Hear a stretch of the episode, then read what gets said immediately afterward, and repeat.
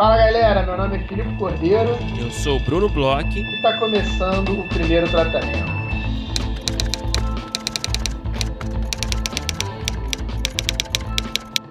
Fala, Bruno! Tudo bem? Olá, Felipe Cordeiro, eu estou muito bem. Como você está?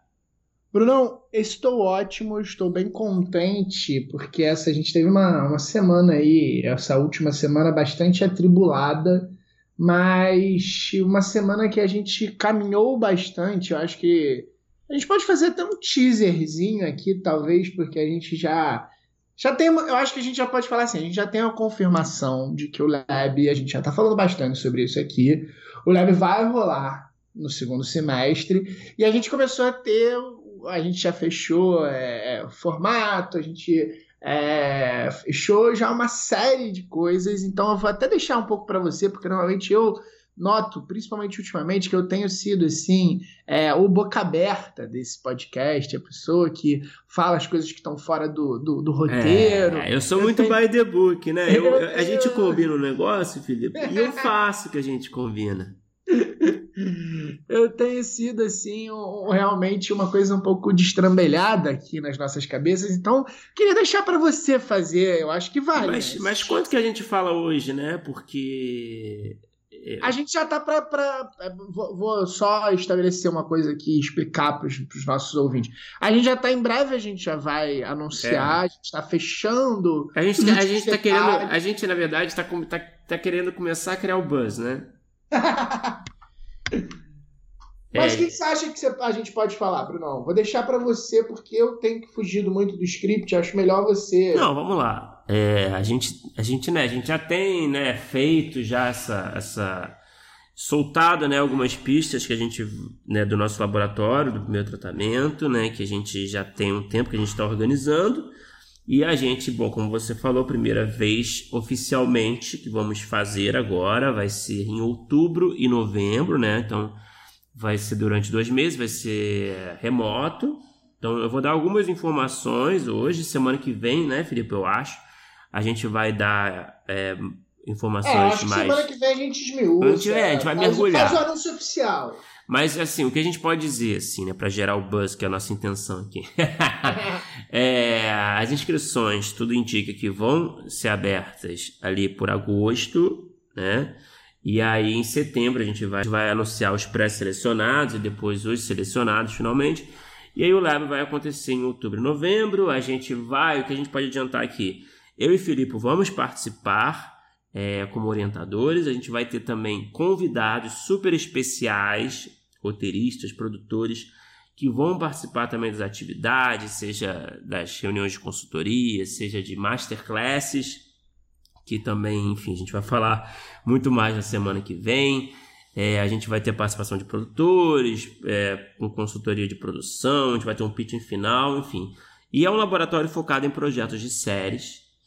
É, mas eu acho que é isso, eu já falei demais, Felipe. Eu acho melhor a gente guardar é, para a próxima semana, para a próxima cabeça aqui. Grandes é... nomes, e aí acho que a gente fala na próxima vai, semana. Vai, vai, vai marquetar, vai marquetar.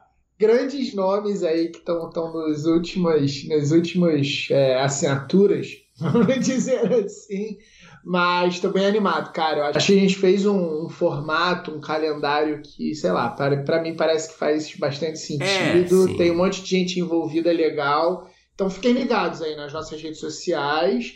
E no próximo episódio também a gente vai falar um pouco mais. Acho que a gente faz já, talvez no próximo episódio, um anúncio oficial, porque a gente está fechando as últimas coisas. Mas, Brunão, é, acho que já foi um teaser bastante Não, foi, robusto, foi mais que um teaser, é, cara. Não, já... Foi aquele, sabe aquele teaser que você vê assim de, de, de uma série que vai estrear a nova temporada? E é um teaser assim de 10, é 5 né? minutos. Tem gente, chama, tem gente que tá chamando teaser hoje em dia de trailer, 2 minutos e meio e é. tal. Isso pra mim é trailer. A gente tá tipo, é aquele, é aquele trailer que entrega a cena inteira, saca?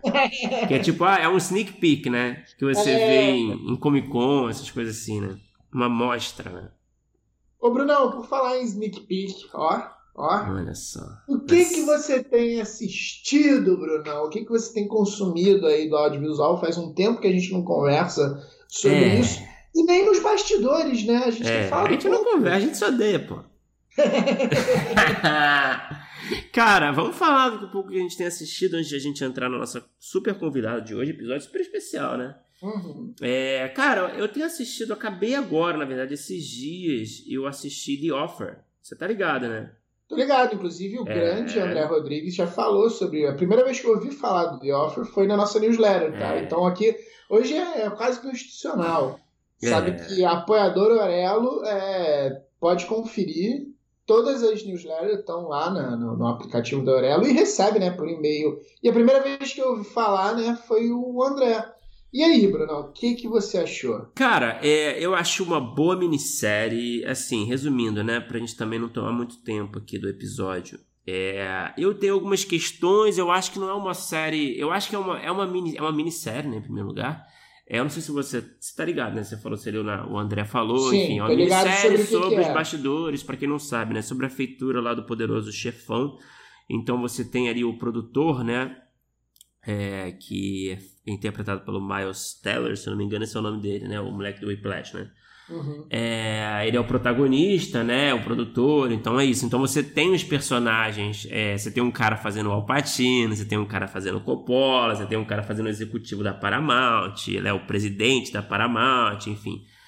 Então, é, o Marlon Brando, né? Então, eu acho que isso, isso é o que torna interessante mesmo, assim, né? E é claro, né? É, tem essa coisa de trivia, né? Da gente, é, e é um universo que a gente né, por sermos roteiristas, a gente naturalmente está mais afinado, né? Então a gente se interessa por esse universo. E também é legal ver que, enfim, até onde eu sei, é, é, é super baseado em fatiagem, foi baseado na, na, na, no, no, livro, né, escrito por esse produtor, que saiu algum tempo atrás. Mas é legal você ver ali, né, é interessante pra caralho, ele tentando tirar, o, levantar esse projeto, super desacreditado pelo estúdio, super desacreditado por muita gente, apesar de o livro ser é, o livro original, né, do Poderoso Chefão, que eles mostram na minissérie uhum. ser um puta sucesso de vendas. Mas o era muito desacreditado. O Mário Puzo aparece. Mário Puzo, também tem um cara que faz o Mário Puzo. É, então, é, é, mostra a história desse cara tentando levantar esse projeto desacreditado, ao mesmo tempo que ele lida com a máfia verdadeira tentando se intrometer, né? que é, puta, que é, os caras estão zoando a gente, né? É isso, né? A máfia fica ofendida, né? Então ele acaba se envolvendo com esses chefões. Enfim, eu acho que a história realmente, eu falando assim, eu acho que te prende atenção já, né? Muito, muito, pô. Só prende. Mas e aí, você, mas você, você... Cara, eu gostei. Eu achei bom. Eu acho que o que me incomoda ali, eu acho que tem um melodrama ali que foge um pouco do controle ali, com a coisa. Ah, eu não vejo para onde. Eu, eu não vejo o que acrescenta ali algumas crises de relacionamento do produtor, do executivo, uma crise de relacionamento com a sua esposa também. Eu, eu não sei, me parecem assim umas tramas assim que, tipo, tá bom, sabe? A gente já viu mil vezes e eu acho que não acrescentam nada pra trama. E eu acho também que tem algumas soluções que, porra, tem uns Deus Ex Máquina bizarros ali, né? É, que resolvem a trama até, enfim, não quero falar muito spoiler, mas enfim, é uma das tramas principais. É, então, sei lá, do ponto de vista de, de, de, de, de narrativa mesmo, eu não acho que tem nada demais, assim, sabe? Mas é claro que te prende, sempre tem ganchos legais, principalmente ligados à coisa da máfia, né? É, e é isso, é bastidor, é trivia do que a gente quer ver, do bastidores do, porra, do melhor filme de todos os tempos para muita gente. Mas, me diz uma coisa, você falou sobre o Deus Ex Machina, eu fiquei um pouco curioso, porque assim, é, é, ela, ela é baseada bastante em fatos reais ou, ou ela pega os fatos reais e ficcionaliza muito? Você, você sabe dizer? Cara, eu não sei dizer, porque eu não li né, o, o livro escrito pelo produtor. Mas uhum. eu acho que pode, o que pode ter acontecido quando eu falo dos Deus Ex Machina é que pode ter acontecido de fato como aconteceu, né? Uhum. Tipo, só que no, no, o protagonista, por exemplo, não tem nada a ver com a história, sabe? Uhum. com a resolução da parada, sabe? Entendi. Então eu acho que aí fica pobre. Eu acho que talvez, se a intenção era, era ser fiel aos fatos reais, eu acho que a, a dramaturgia acaba perdendo com isso, sabe? Uhum, uhum. É, mas essa é aqui, é aquela, aquela velha, aquele velho dilema, né, de uma adaptação, né? Então é isso, né? Quanto que vale você ser fiel, quanto que vale se tomar liberdades criativas, enfim. Mas eu também não li o livro de origem, né? Mas eu recomendo, cara. Eu acho que é muito legal e eu acho que eles fizeram um puta trabalho de casting ali para encontrar um cara parecido com o Alpatino, que fala como o Alpatino jovem, né? Uhum. O Alpatino desacreditado pra caralho, né? A gente acha que a gente sofre como roteirista como, quando ninguém tem fé nos nossos projetos, né? Nas nossas carreiras. Mas o Alpatino sofreu ali também, cara. A Paramount não queria de jeito nenhum o Alpatino. Quem é esse baixinho, né? Ele que vai herdar o, a, o império, né? Da família, né?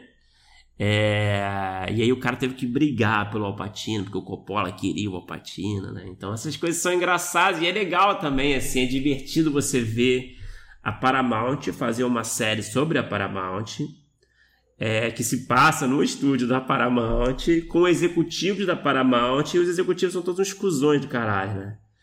Então é engraçado assim, essa metalinguagem é um pouco crítica e sei lá, né? Eu acho que eu achei legal isso, assim. Mas enfim, eu recomendo mais pela trivia, sabe? Ah, foi, foi aqui no podcast que alguém falou sobre The Offer, que é o único lugar é, onde o roteirista vence. Foi aqui ou foi. Cara, eu não foi... escutei isso, não, cara. Acho que não foi aqui, não. Então, acho que eu tive alguma reunião recentemente que, o, que um cara tava falando sobre. É, a, ele acha que eu acho que eu já até lembro quem foi que falou, mas eu não tenho certeza, então eu não vou dar crédito.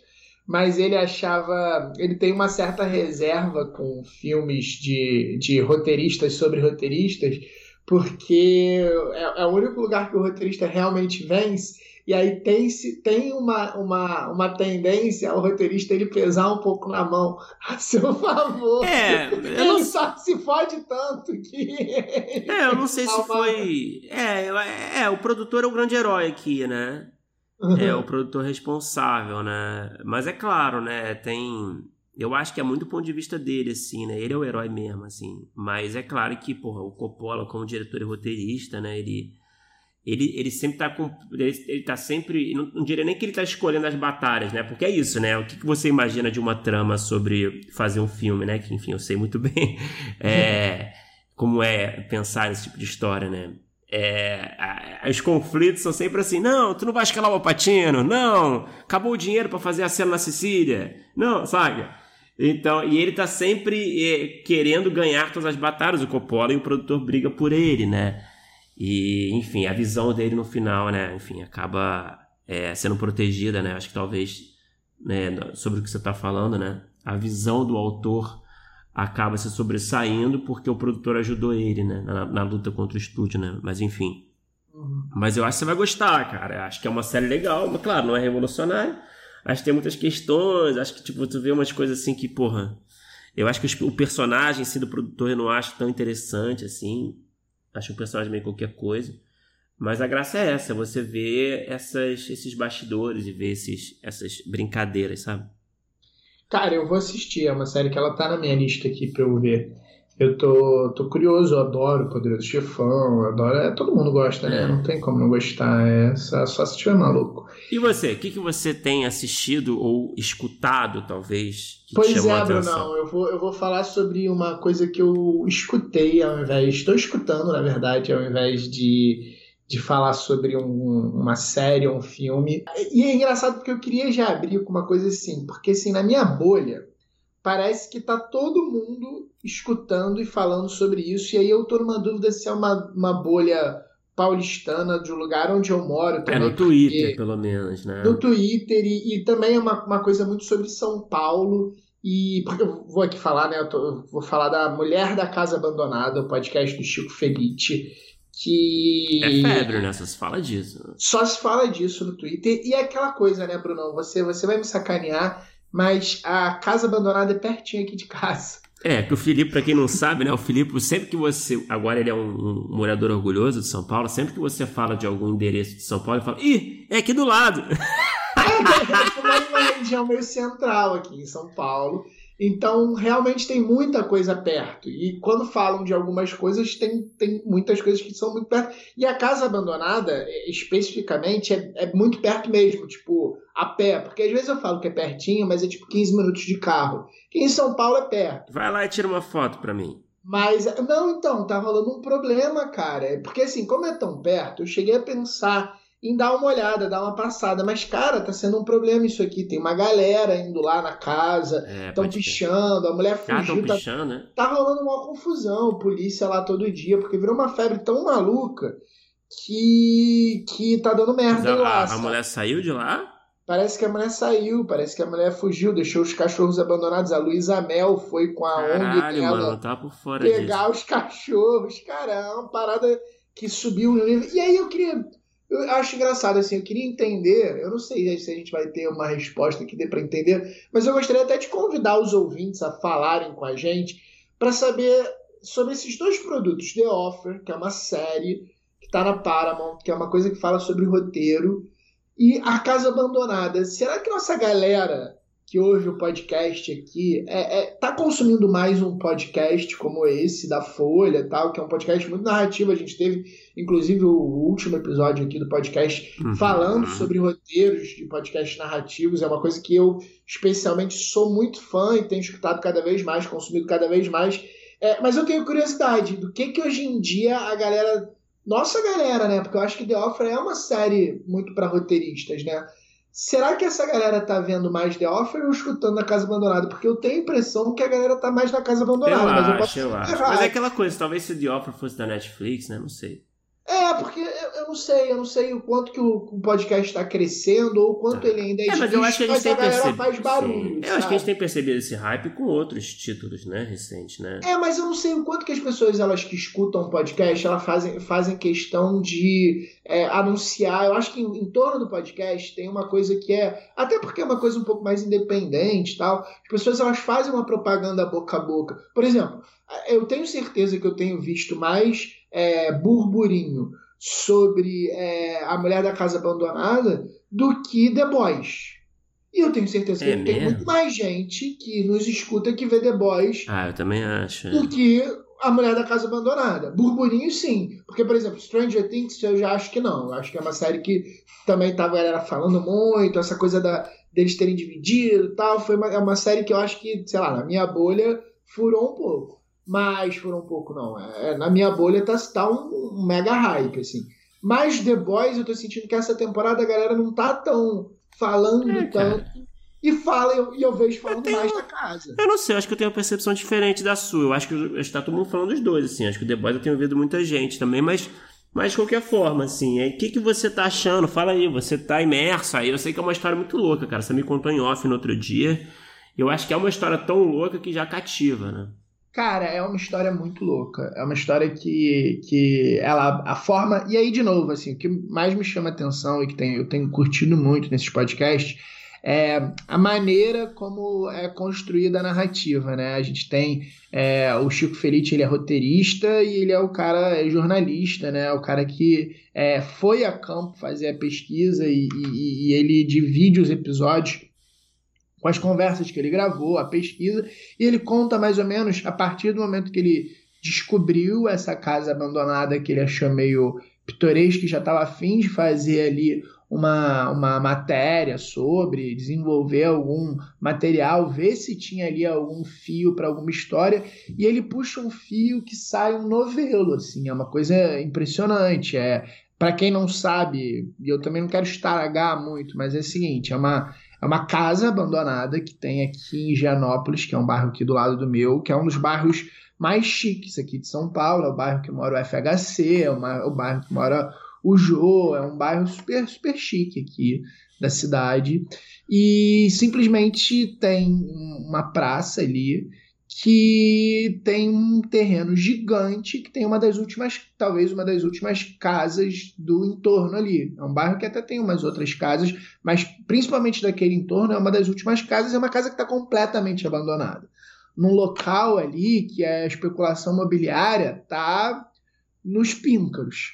E além de ser uma casa abandonada no meio de um lugar assim, que já é uma coisa curiosa, tem uma mulher que vive lá, que vive todo dia empastrada de uma pasta branca na cara, que parece um, um, um fantasma, uma mulher meio fantasmagórica, e que é meio que a Sabe ela, aquela louca do bairro? Tipo, a louca de Ipanema, aquelas coisas assim. Ela, quando ela tá fora de casa, ela tá brigando com o cara que quer cortar uma árvore. Ela tá sempre meio que arrumando umas confusõezinhas e a galera trata ela como uma louca do bairro. E o Chico Feliz ficou meio curioso em relação a isso. Acontece que essa mulher é uma fugitiva da justiça americana porque ela cometeu um crime hediondo nos Estados Unidos. Eu acho que agora, a galera que tá no Twitter tal, todo mundo já deve saber, mas é, é tão gostoso e não acabou ainda que eu acho que não vale a pena dar muito spoiler, sabe? É, é bem legal acompanhar e tá. Ainda estão saindo episódios, toda quarta-feira, que nem o nosso podcast, saem episódios novos. Então eu não quero estragar muito a experiência, talvez no futuro, aí quando acabe, se bobear, eu falo aqui rapidinho. Mas, mas basicamente é isso: é uma mulher que cometeu um crime hediondo nos Estados Unidos, fugiu e foi morar nessa casa enorme. E aí é, fala muito sobre uma sociedade riquíssima de São Paulo, sobre é, a sociedade em geral e, e, e, ricos em geral e os limites de certos tipos de comportamento e impunidades, etc., que eu acho que, no fundo, são o que tornam a história mais legal, porque todo esse, esse, esse recheio, né, que é muito rico e muito louco, é, acaba trazendo várias outras reflexões. Isso eu acho muito interessante. Então, assim, recomendo muito. Já te falei em off para você entrar nessa festa, eu você entrar, entrar nesse cara. hype, nessa loucura, porque, cara, é muito legal a forma como como está sendo construído, né? De novo, ainda não acabou, eu tô curioso para chegar no final, ver se tem. Porque eu fico me questionando quando eu vou escutando esses podcasts, principalmente que não dá para escutar direto, se ele vai tendo fôlego, se parece que a gente já não sabe um pouco de tudo, se vai ter alguma reviravolta. E, cara, cada episódio a coisa vai ficando mais louca, mais louca, É, mais cara, maluca. Não, eu- É. cara, você me, me convenceu, assim. Eu, eu confesso que, sei lá, esses podcasts de true crime, assim, quando tem um, sei lá, um, um, um- cadáver encontrado, né? A história de um, um assassinato e tal. E aí você fica tentando entender esse assassinato. Eu, eu não sei. Eu fico assim, eu tô meio com preguiça ultimamente, sabe? Uhum. E aí essa história, por ser tão bizarra, eu acho que ela, enfim, eh, pegou meu interesse, sabe? É, cara. Então, eu vou entrar nessa aí, nesse, nessa festa que tá acontecendo ainda e, e pode entrar ainda, né? Então. É, é, a gente tá, tá no, no meio do caminho ainda e podcast fica pra sempre lá. Recomendo muito, cara, recomendo muito, tô gostando muito mesmo e acho que em termos de roteiro é muito interessante. De novo, a gente teve um papo super legal aí com a Ludmilla e com o Lucas Calmon sobre o assunto e... Que é um podcast também, né? Que a gente conversou que é super diferente também, né? Porque É, também o que- provoca, não é só também um, um crime, é uma discussão meio que Uhum. filosófica, sociológica sobre né, a justiça, né? Então eu acho É. que esses podcasts estão sempre oferecendo aí, esses pelo menos que a gente está citando, né? É, eu tô muito bem impressionado, cara, com a qualidade dos nossos podcasts narrativos documentais, assim. Eu tô muito, muito bem impressionado mesmo. Acho que a gente tá fazendo um- uma coisa muito boa, cara, muito boa mesmo, assim. Acho que a gente não tá devendo é, para ninguém. Eu escutei poucos americanos, assim, mas escutei alguns. E acho que realmente, pô, dá, dá orgulho, assim, de ver essas coisas tão bem feitas, histórias é, boas, assim, que estão encontrando lugar tal. Então, tipo, fica a dica aí. Não sei se vai ser dica ou se é só um comentário sobre o hype, porque talvez muita gente esteja escutando, muita gente esteja por dentro. E, e Brunão, vamos falar sobre a nossa entrevistada de hoje, né? É, a gente teve um episódio aí super especial, super quente. É. A gente fez um, um episódio aí enquanto a série da nossa convidada está bombando aí, foi lançada há pouco tempo na Netflix, está fazendo um grande buzz aí, é uma série super legal, inclusive é uma série que eu tô acabando de assistir, enquanto a gente grava aqui, eu tô chegando nos últimos episódios, no, no último talvez, e, e cara, além dessa série que é super legal, que é Maldivas, né, que é uma série, pô, super interessante, tem um tom super legal, a gente falou muito sobre isso na conversa, inclusive, é, eu acho que é muito importante a forma como ela levou a série, todo o processo da série para ter um tom, é, apesar de ser uma série popular com atrizes e atores, principalmente atrizes, né, muito famosas e populares, uma coisa que é para atrair público, ela tem um, um, tom autoral, ela tem um lugar que é muito da nossa convidada, é uma convidada que tem também a é, série da Multishow, no, peraí, é uma convidada que também teve série na Multishow, também bem autoral, uma convidada que sabe bastante sobre comédia, que tem aí um percurso que foi muito interessante e que abriu muito jogo aqui no podcast. Né? A gente gosta muito quando é isso. É, com quem que a gente conversou, Bruno? Filipe, a gente teve o grande prazer de conversar com a Natália Klein, roteirista, atriz, é criadora e roteirista do Maldivas, que ela escreveu junto da Ana Heber e do Antônio Tibal. Ela foi criadora e roteirista do Adorável Psicose. Ela foi também jurada do Prêmio Multishow. Muita gente conhece ela por esse trabalho. Cara, foi um papo muito é, especial mesmo, eu diria, cara. É, a gente falou muito de bastidor, é, desse processo dela levar o Maldivas para Netflix, como é que foi o feedback, o input da, da, da, plataforma, a relação, a colaboração criativa no processo todo. A gente falou de comédia, sobre escrita de comédia.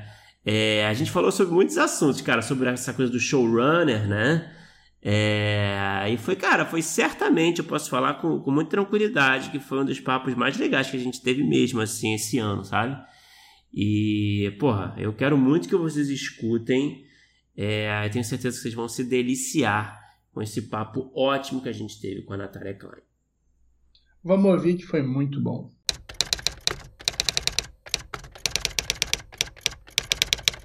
Natália Klein, seja bem-vinda ao primeiro tratamento. É uma honra conversar com você. Obrigada, Bruna. Muito obrigada, Filipe. A gente, pô, você está na nossa lista há muito tempo. Na Mentira, verdade, tá. Não, é grande, é, grande gente... farsa.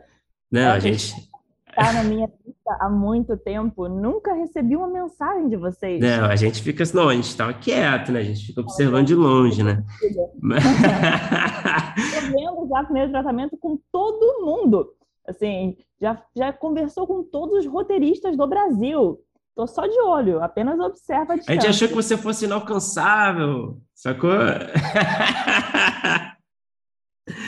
Mas a gente aproveitou. Uma... uma bomba, assim, deixa, vamos deixar um clima bem confortável no podcast, vai.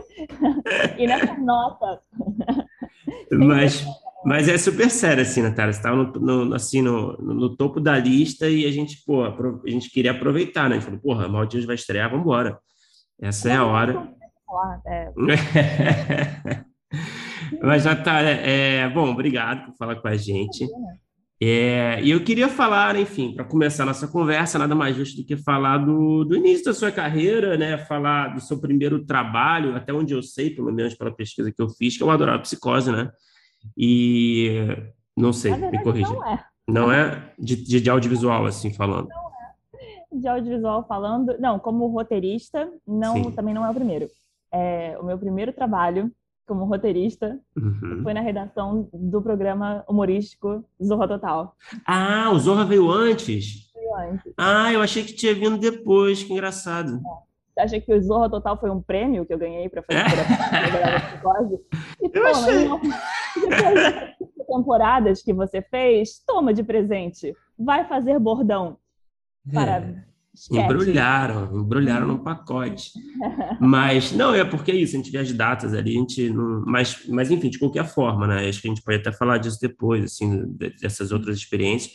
Mas, assim, usando o Adorável né, como um ponto de partida para nossa conversa, que é um que era um caso bem específico também, que era um blog, né? Até onde eu sei também que virou uma série. E, e eu queria que você falasse um pouco disso, assim, você tinha naquela época, né, do blog, alguma pretensão que ele se transformasse em algo maior, como aconteceu? É, como é que se deu exatamente esse processo de adaptação desse blog é, para uma série do Multishow? Então, na verdade, para responder a sua pergunta sobre o Adorável Psicose e sobre o blog Adorável Psicose, eu tenho que voltar um pouquinho e falar do Zorra Total, porque naquela época eu estava na redação do Zorra é, que é um programa que, apesar de não ter nem um pouco a minha cara... e era o Zorra, o Zorra antigo mesmo, né? O Zorra original. Isso, Zorra com bordões mesmo, né? Que você... uhum. Bordão, é, exato. É, me deu uma agilidade, porque é um programa semanal que você tem que entregar, não, não tira férias, então, assim, te dá uma, um senso de responsabilidade e um senso de compromisso com o seu trabalho que eu não tinha, né? Porque a gente sabe como é que é roteirista quando não tem prazo de entrega, né? Faz tudo menos escrever. Então, é, o Zorra me deu essa tem que fazer, tem que entregar, tem que trabalhar, tem que sair. Então me deu essa essa essa rotina, sabe? Essa qual é o nome, da, qual é o nome daquela palavra? Que a gente tanto não é que eu nem sei a palavra. Quando você tem um quando você tem uma, uma rotina, você é você tem um dia que você faz todos os dias a mesma coisa. É disciplina. Cotidiano. Disciplina. É, disciplina. Essa disciplina, palavra boa. que eu nem sei qual é. Tá. então, me deu uma, me, o, Zorra, o Zorra Total me deu uma disciplina que eu não tinha. Só que, assim, ao mesmo tempo que eu ganhei isso, eu sentia falta de ter alguma coisa minha, de escrever alguma coisa sobre o meu universo, de, né, de, de realmente cadê onde, onde eu estou, né? Cadê eu? Eu senti falta. Porque o Zorra realmente é difícil colocar algo de você ali, né? Não, não tem, não dá. É. É, mas a gente tenta, mas não tem como. É, mas é isso, assim. E me ensinou muito e eu trabalhei com gente muito foda. Tinha gente muito foda naquela época que eu trabalhei. Uma galera nova do humor que tava lá, tipo Catil Secanoro, Rodrigo Santana, Samantha Smuts, todo mundo tava lá naquela época que eu tava também. É, era só o esquema do programa que realmente é exaustivo. Mas porque eu estava precisando de um lugar para canalizar a minha autoralidade, eu comecei a escrever o blog Adorável Psicose. E aí, eu comecei assim, não tinha, é, quando eu comecei eu não tinha pretensão, não tinha um plano, ah, e aí a partir disso vai virar isso, não, eu não tinha a menor ideia. Eu sempre tive vontade de ter minha, claro que eu tinha vontade de ter minha série, claro que eu tinha planos para o futuro, é, os textos que eu escrevia para Adorável Psicose, eles eram muito visuais, é, eles não eram, eles eram muito menos crônica e você conseguia imaginá-los gravados, então assim, então eu tinha talvez não conscientemente um desejo de fazer alguma coisa com ele. E conforme ele foi crescendo, conforme ele foi ficando razoavelmente conhecido, é, eu fui tendo a oportunidade de fazer essa adaptação. E foi, e foi e não foi difícil fazer adaptação que é a prova que ele era um, que realmente já pensava nos textos visualmente. É, e é isso, o processo de a outra pergunta foi como que você adaptou ele para TV, né? É, como é que se deu esse processo? Assim, o, o Multishow entrou em contato com você, você levou o projeto? Né, Bruno? O é? Multishow ligou para mim. O Multishow, Christian te ligou. Oi, Christian Machado ligou para mim. Oi, você tem aquele blog? Hum. Você está interessado em fazer um, ter um programa de TV? Não, Isso não acontece não é assim, na vida então, real, né? Achei que fosse. Não acontece na Entendi. vida real. Eu achei que com os outros pudesse é... ser assim. É, não, não. não. Alguns pouco abençoados, talvez. Mas, não, o que aconteceu foi que, como eu estava no Zorra Total na época, eu fui falando sobre. Ah, Adorável Psicose, eu fiz dois é, duas, assim, dois micro episódios, dois, tipo, como se fossem episódios de websérie, episódios de cinco minutos. Isso foi o meu, o meu projeto de, de conclusão de curso na UFRJ, meu curso de rádio e TV na UFRJ. E você já, desculpa, só uma pergunta adicional aqui para jogar no meio. Você já era atriz, já tinha essa, essa, essa ideia de você meio que, né, quando você gravou, você era atriz nesse, nesse, nesse, nesses episódios? Não sou atriz até hoje, não tenho DRT até hoje. mas isso não significa nada, né? Mas é claro. Oi? Ah, DRT, né? Bullshit, né? É, é ainda mais hoje em dia. Mas assim, é... mas eu tinha vontade de fazer, claro que eu tinha vontade de fazer. É... Não imaginava outra pessoa fazendo, era muito eu. Ainda mais esse, esse personagem dessa série, é, não, assim, seria muito. Não tem como. E acho que eu nunca me perdo. Eu tinha inseguranças na época, mas acho que eu nunca me perdoaria se eu tivesse botado outra pessoa pelas minhas inseguranças. Eu, odia... eu ia ter muito recal... eu ia ter muito ressentimento dessa pessoa que eu botei no meu lugar para fazer a mesma e roubou a minha vida. e hoje em dia tá aí fazendo mil coisas. É, mas tá, aí como foi o processo para entrar no Multishow? Pelos contatos que eu tinha na época que eu trabalhava no Zorra Total, eu consegui chegar numas pessoas, sabe, do, do Multishow, para mostrar esses videozinhos de cinco minutos, esses episódiozinhos de websérie que foram feitos para minha conclusão de curso. Eu tirei 10, aliás. É, eu, most, eu queria mostrar, olha só, porque assim, a pessoa. Porque a gente tem um, um instinto, que geralmente é, né? Quando vem alguém querendo mostrar um negócio, geralmente é uma merda. Então, assim, você fica com medo, as pessoas não querem ver, as pessoas não querem saber, as pessoas não querem te ouvir, porque 99% das vezes é ruim mesmo. Eu entendo as pessoas. Então, eu não, mas cara, aí eu dei o CD na época, sabe? Assiste, assiste. Tipo, esses episódios são bons, são legais, pode assistir, é bom mesmo. E uma dessas pessoas foi o Bruno Mazeu, né? Que eu, que eu entrei em contato com ele e ele demorou meses para assistir. Cara, mas são só três minutos, cada um, cinco minutos cada um. Assim, mesmo se for muito ruim, são só dez minutos no total. É, assiste, por favor. Mas ele demorou muito, mas assistiu. Aí me ligou, vou assistir. É legal mesmo. Vou ver, vou, vou repassar isso lá dentro do, do Multishow, blá blá blá. E aí, aí o Multishow achou que era muito GMT, o GMT achou que era muito Multishow, e eu fiquei num, eu fiquei num ping-pong de pra onde eu.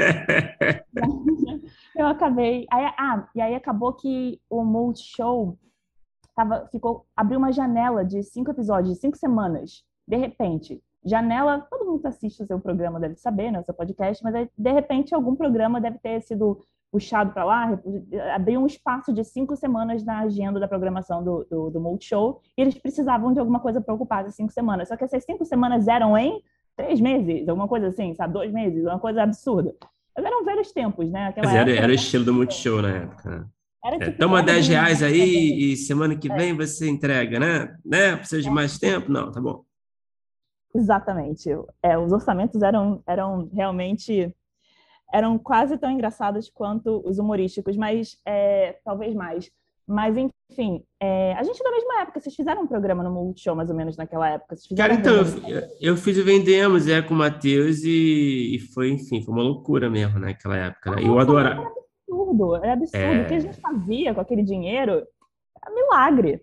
Mas, enfim, tudo é, isso. Tá, tá. Aí, aí é, vamos chegar lá de novo mais. É, e aí é isso, aí eles, aí eles tinham esse pouquíssimo tempo, não lembro quanto tempo exatamente que a gente tinha para que eu tinha para escrever pré-produção, produção, edição, entrega, era um tempo que eu, era, era, tipo assim, reality show. E a gente, imagina eu não ia conseguir, era a oportunidade da minha vida, né? E você assina aquele contrato que cede todos os seus direitos da sua vida inteira por gerações. É, mas você assina porque é tudo que você quer é isso, então você assina o contrato. Eles erraram esse contrato e, inclusive, anos depois eles me procuraram para corrigir e porque os direitos ah, eu acho que eu, eu nunca entreguei. Eles me entregaram para assinar e, eu, e nunca coletaram na minha casa. Eu acho que foi isso. Tá aí. Anos e anos se passaram e os direitos eram meus. Se eu quisesse levar para qualquer lugar, era meu. Não nada. Mas aí eles perceberam um dia, anos depois, e tipo, e aí. Cabeças rolaram. Aí eu negociei algumas coisas também. Por exemplo, marca, que deu tudo, mil coisas, fazendo mil coisas com a marca da psicose, né? Mas negociei. Mas enfim, e aí foi isso. A gente fez a primeira temporada nessa loucurinha. Eu vou te falar, eu fico sacaneando, mas eu sou extremamente grata porque mudou a minha vida para sempre. Ter tido essa oportunidade mudou completamente a minha vida. Eles terem, né, o, o Christian, é, querendo ou não, foi, ele apostou nesse, nessa série e realmente foi um divisor de águas na minha carreira. A gente teve depois disso mais quatro temporadas. Foi super legal, as pessoas gostaram. É, eu, acho, eu acho que foi a série daquela época, né? Que era uma época assim meio de experimentalismo, né? Ali é pré-vai que cola, né? Do Multishow, que eu acho que o Adorar Psicose foi disparado, assim, a série mais bem sucedida, assim, né? É, dentro, até me botando dentro aí no do Vendemos, naquela época, realmente eu, eu ficava assim com inveja. Assim. Mas que a gente conseguia fazer parecer mais caro o mesmo dinheiro. Essa era a diferença, eu acho, um pouco. Porque era o mesmo dinheiro. A gente só conseguiu fazer parecer que era um pouco melhor produzido, mas a gente se fudia da mesma, da mesma maneira. Era, era assim. É muito louco fazer as coisas agora com, com dinheiro normal, né? Com um orçamento normal. Você pensa, pode ter explosão de carro? Pode ter explosão de carro. Você não está nem acostumado a viver isso, né? pode ter tal? Pode. Olha, a gente não podia nada. Você sabe o que, é isso? Não, não podia mas, nada. Mas, sim, não, não, podia nada, mas. É, e essa é até uma questão, Filipe. Entra aí se você quiser, eu não sei, estou monopolizando aqui. Tá certo, né? Mas, não, eu queria fazer uma pergunta ah, aí, mas eu acho. Não estou deixando vocês. não, mas é. O que eu ia falar agora? Esqueci. não, eu ia falar do. Essa questão, né, de, de não podia fazer nada né, comparado ao que você pode fazer é, em situações normais, né, é, entre aspas, aí, financeiras de produção. ao mesmo tempo traz também uma questão de liberdade vai, entre aspas, também, porque. De inventividade. De você... Inventi... Sim, sim. Total. Não, inventividade total, mas eu queria falar que eu, ia, que eu queria que você confirmasse ou não, se é. Porque eu lembro daquela época do Multishow fazendo Vendemos, que, claro, não era qualquer coisa que a gente queria fazer, assim, de história, de, de temas e de, de piadas que a gente podia fazer, claro, assim, tinha também muitas restrições mas tinha um espaço assim de, né, uma, uma, coisa meio democrática ali, de criativa, né, que eu não sei como é que hoje em dia, eu não sei como é que você compara assim as duas realidades é, em termos de liberdade criativa, sabe? É, a gente tinha uma liberdade criativa porque era terra de ninguém, Bruno. A gente entrou ali para pegar a dramaturgia na TV a cabo naquela época, não tinha nada, ninguém fazia, só tinha cilada e mais nada. Não lembro que tinha outra coisa de dramaturgia no, no Multishow. É, acho que não. Antes da gente. Então, assim, a gente podia tudo porque podia tudo mesmo. Porque estava tudo sendo testado, o que, que funcionava, o que, que não funcionava. E realmente era uma liberdade que eu tinha absurda em Adorável Psicose. Eu experimentei tudo, eu acertei, eu errei, mas não porque eu não sinto que é porque eles. Tudo bem, eu tive a liberdade, foi, me foi dada mas até que ponto essa liberdade realmente foi dada porque eles acreditavam na minha visão ou se é realmente porque ninguém sabia o que estava fazendo naquele momento. Sim. Sim. Então, é, mas de, de, uma maneira ou de outra, eu tive essa liberdade e eu sou extremamente grata por ela, mesmo assim, mudou a minha vida. É, então, a partir daí, enfim, é isso, eu aprendi muita coisa, eu errei, eu fiz muita merda. Então, assim, né, eu subi muitos, muitos degraus nessa escada aí, louca. Mas o que, que era Onde a gente tinha? Onde a gente ia chegar? Não, era, era não, é, é, isso, assim, eu, eu, eu, tinha, eu tinha feito essa, essa questão, esse questionamento sobre comparando, assim, sabe? É... Agora, tá, já sei. É, sim. Já sei como que eu tô agora, como é agora. Eu tive, assim, eu, eu não sei dizer se foi uma sorte absurda, mas eu tive muita liberdade para fazer Maldivas. Muita liberdade. Assim, a Netflix realmente me deu uma mão e falou: vamos lá, vamos fazer essa série aí. Sabe? Então eu não, eu não, eu não me senti tolhida criativamente. Outras coisas aconteceram no, no, no processo, é, mas que não tem a ver com a minha relação com o canal, né? É, mas, mas em termos de liberdade da é, eu tive total. A Netflix acreditou realmente no. A gente pode falar mais sobre isso, como foi o processo todo, né, desde o início. Mas eles, quando eu ofereci o, o projeto e eles quiseram um projeto, eles quiseram um projeto, eles entenderam exatamente o que, que Maldivas era. Exatamente. E a gente foi até o final tentando manter aquela visão do que a gente tinha conversado lá atrás, para que o resultado fosse aquele que a gente tinha conversado. Porque isso acontece quando o autor e o canal estão muito na mesma página. E não é sempre que isso acontece. É muito difícil, inclusive, isso acontecer. Mas aconteceu. Então, assim, foi uma sorte. E também porque eu já aprendi ao longo da minha vida a fazer as concessões que a gente pode fazer, né? Porque tem coisas que a gente então, eu já aprendi a negociar muito melhor do que, eu, do que eu negociava quando eu era mais nova, em termos criativos. Abrir mão de certas coisas, ouvir mais, incorporar. O que que você não, sabe, o que que você não abre mão e vale a pena Escolher as batalhas, né?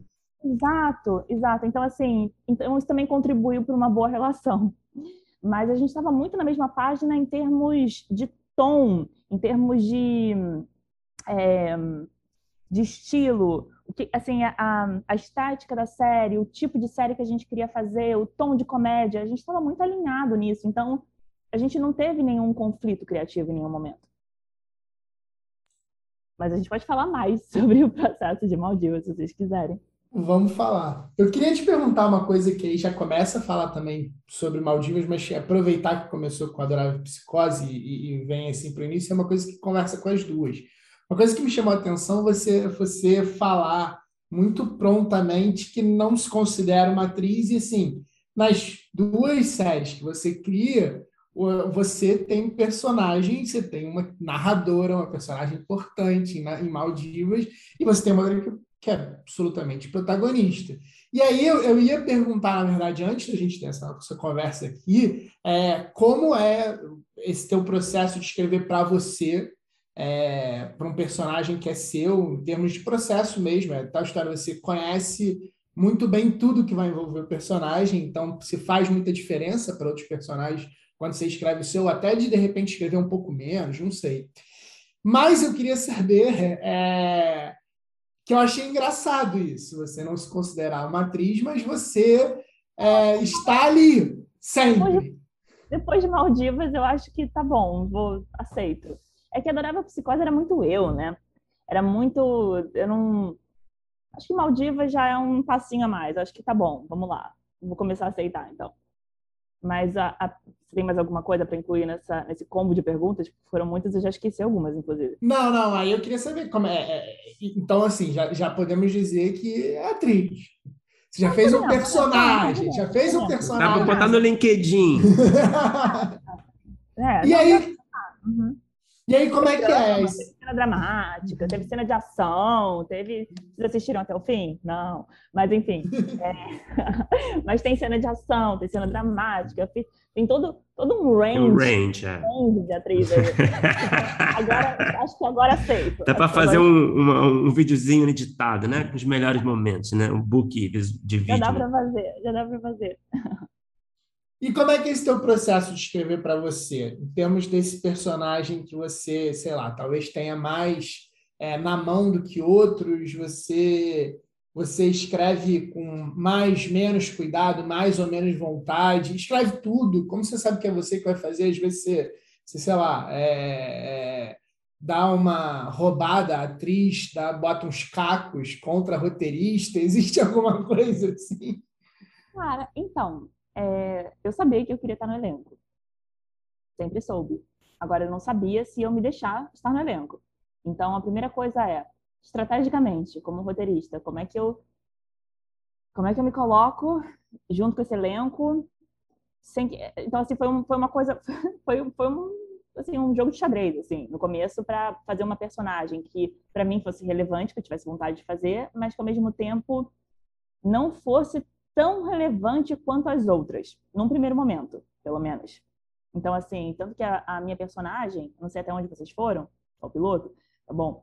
É, mas, é, mas, enfim, é, a, a, minha personagem ela tem uma, um arco que ela só começa a ficar relevante a partir do quinto episódio. E a gente só tem três episódios em que ela realmente é relevante. Nos outros episódios, ela é quase assim, ela tá ali, ela é narradora, que é uma coisa legal. A, narradora ela não ia ser na minha voz, originalmente é. É, a narradora ia ser uma outra coisa, mas com, com, através de conversas com a Netflix, a gente chegou à conclusão de que a narradora tinha que ser uma das personagens e a gente chegou à conclusão de que tinha que ser a personagem mais outsider, porque aí Isso. tem essa voz que julga. É uma visão crítica, né? É, porque se não dá para fazer a, a, a síndica né, a Milene falando dela, porque senão ela está de, ela tá de dentro, ela não tem visão crítica sobre ela mesma, né? Ela não tem essa autocrítica. Então tinha que ser alguém que julgasse, né, que tivesse essa visão mais debochada sobre esse grupo de, de pessoas. É, então acabou que se estipulou que ia ser eu, mas não era uma coisa que estava planejada desde o início. É, e aí os, e, os, e nos quatro primeiros episódios, a minha personagem é quase um alívio cômico, uma figura ali que está ali observando, né? Assim, você não você não dá muito por ela, né? Ela é interessante, mas você não. É, talvez você pense, tá, vai dar em alguma coisa depois, mas é um, é um arco um pouco mais. demora um pouco mais para ela, ela entrar. Então, isso também foi estratégico para que eu pudesse fazer o raio da personagem. Se eu botasse minha personagem com muito destaque desde o início, nunca ia me deixar fazer. Então, estrategicamente foi um plano. É, e que mais? Mas sim, eu, escrevi querendo muito fazer, porque era a única personagem que realmente tinha minha cara. Eu não teria como fazer nenhuma das outras. Não tem outra personagem para mim. Essa é a única. Eu escrevi ela para poder fazer a série. É... Não só por isso, eu acho que tinha que ter essa personagem que destoasse das outras, mas assim, é, era a única personagem que eu poderia fazer. Então, escrevi ela na minha voz, com no meu estilo, torcendo. Mas eu fui a última atriz escalada para fazer a série, porque tava todo mundo com medo. Será que vai dar conta de escrever, né? De fazer. Eu sou produtora executiva da série também. Como é que vai ser isso? Como é que vai ser, vai ser acompanhar o todo e tá lá gravando também? Você consegue? Eu pensando, galera, eu já faço isso desde Adorável Psicose, tipo, Dur, com um orçamento ridículo, com um estresse absurdo. Esse é. Tipo assim, sim, eu sei fazer isso, só que eu não, né, não, não falei. É, e era, e era protagonismo né? Exato. É, muito mais fala, muito mais em todas é. as cenas. É enfim. Mas. É... E aí foi isso. Acabou que, tá, vamos lá. Vamos. Vai ser a Natália. Mas isso foi tipo assim, aos 45 do segundo tempo. Foi bem em cima. E, e deu tudo certo. Ficaram. Deu, deu, deu tudo certo. Eu acho que. Eu acho que foi uma escolha acertada. eu, eu fiz teste de comigo mesma, eu passei. É... Não, mas olha só, eu, eu acho de verdade, e eu pensei muito que outras pessoas poderiam fazer, que outras atrizes poderiam fazer essa personagem, pouquíssimas, pouquíssimas. Muitas delas com contrato em outras, sabe, na Globo. Tinha alguém em mente? Você tinha alguém assim que você sugere? Quem poderia fazer se não fosse eu? Tipo, Natália Lage poderia fazer hum. personagem. Mas assim, mas não é exatamente. Tipo, é, quem, quem é que poderia? Quem, quem é? É difícil, né? Que poderiam fazer essa personagem. É... Agora eu não vou me lembrar de todos, mas eu fiz uma lista assim com umas cinco para consultar minha própria consciência, assim, do tipo. Só que aí eu percebi que eu tava fazendo exatamente o que eu fiz na época de Adorável Psicose. Eu tava com medo, eu tava insegura, eu tava. Tipo, Terceirizando. Pessoas pra, é, para fazer uma coisa que eu sou perfeitamente capaz de fazer é, e que eu ia me arrepender se eu não fizesse. Então, é isso, eu fiz. Não tem arrependimentos. Sem arrependimentos. E como é que foi assim? Porque assim, eu tava, eu tava, acho que foi uma entrevista que você deu pro Rafinha Baixo, que eu tava vendo que você estava falando do, do, da origem né, do, do, do, do, projeto, que eu acho que, que acho que a Netflix estava interessada em fazer alguma coisa com você, ó, a Netflix ligando aí, o que o Christian não fez, eles fizeram. E aí. é uma... Alô? Oi, Natália, aqui é a Netflix, queremos muito falar com você. Aqui é o ideias. Ted Surrenders. É, exato. Exatamente. Qual é, qual é, Nath? Que é o Ted. Queremos mas... trabalhar com você. Não, não, infelizmente a vida não é tão boa assim, mas continue. Mas, mas não, só para só para completar, aí você, aí você faz conta a versão real, né? Uhum. E aí eles fazem a versão fictícia aqui, ilusória. Então, eles te ligaram, o Ted Sarandos te ligou, é, e aí você levou uhum. alguns projetos para o TED. É, enfim, agora não sei se é tão é, positivo o final da minha história de ficção, porque eu acho que é isso que aconteceu. Você levou uns projetos e eles não curtiram tanto, mas eles deram eles deram um encaminhamento talvez de demanda, foi isso? Foi exatamente assim. É, a gente teve uma reunião para falar de um projeto que eles massacraram na época. Eles odiaram muito. Tipo, eu pensava, gente, eles marcaram uma reunião comigo para falar mal sobre esse projeto durante meia hora. Era um projeto que não tinha nada a ver com, com era outra coisa, era outra coisa. Não, era outra coisa. E comédia. Aí, comédia. Comédia com ação. É, e aí eu falei de outras coisas que eu tinha também, nada, né, não, não, não. Eu falei, tá bom, gente, o que vocês querem então? Vamos lá, o que vocês estão procurando, o que vocês querem no momento, o que, que é? Me fala. E eles começaram a falar o que eles estavam procurando, né? É, drama médico, é, mas drama, mas tudo, assim, alguma coisa na vibe mais Desperate Housewives, drama médico, tipo um Grey's Anatomy, mas assim, é, é, tipo. Mas é sempre o que eu percebi é que era sempre nessa vibe novelinha. Todos os gêneros. Pode ser médico, pode ser é, dramédia, pode, mas era sempre junto, né? Porque Grey's Anatomy é uma novelinha. Sim, com melodrama forte, né? É, é, novelinha. Então, eu entendi, tá, entendi o que eles estão querendo. É, eles gostam do meu tipo de humor senão não estaria nem aqui falando com eles. Então tem que ser alguma coisa que tenha isso que eles estão querendo, esse melodrama, tem que ter alguma coisa com a minha pegada de humor. E, e eu gostaria de fazer alguma coisa que tivesse uma a, alguma uma trama principal que fizesse o espectador querer ver o próximo episódio. Então, assim, ganchos para todos. Então, assim, eu queria uma trama de mistério. Na época eu estava assistindo muito Jane the Virgin, eu estava muito obcecada por esse tipo de história. É, eu queria fazer uma. E eu morava num condomínio nessa época também, não era um Barra? Não, ah, tá. não. você, viu, você viu a ênfase na minha pergunta, né? Não, jamais. É, mas, mas, era um condomínio, mas era um condomínio que tinha áreas comuns, tinha piscina, tinha o bar da piscina, tinha, tinha essa dinâmica de moradores e de fofoca e de, enfim, que eu consegui, eu comecei a ver onde aquela história podia se, ambi se ambientar. E tudo foi se juntando, sabe? E eu, e eu tava obcecada por Jane the Virgin, e eles falaram de, de, de. E é isso, eles deram essas referências de, de séries com melodrama. Então eu sentia que tinha que ir nessa onda, sabe? Eu tinha que fazer uma coisa que tivesse. É, que fosse melodramática. E Maldivas é completamente melodramática. A história de uma menina que busca sua mãe, que Não, morreu. total, total. Spoiler. É, não, porque é engraçado, porque a gente, eu- você falando disso, eu ia falar justamente sobre isso, né? Que é uma, é uma comédia que tem um melodrama, que tem um mistério, que a gente pensa assim, porra, é um produto que tem tudo a ver com a Netflix mesmo, né? quero fazer uma coisa- eu queria fazer uma coisa que é o que se, é o que se faz e é o que eu gosto de assistir. Não é- eu não fiz só o que as pessoas estão querendo que os outros assistam. Eu fiz a série que eu gosto de assistir. Eu assistiria essa série. Então, e não, não tinha no Brasil. Assim, tinham outras coisas, mas esse tipo de coisa não tinha. Essa, esse mix de gêneros, dessa maneira, não tinha.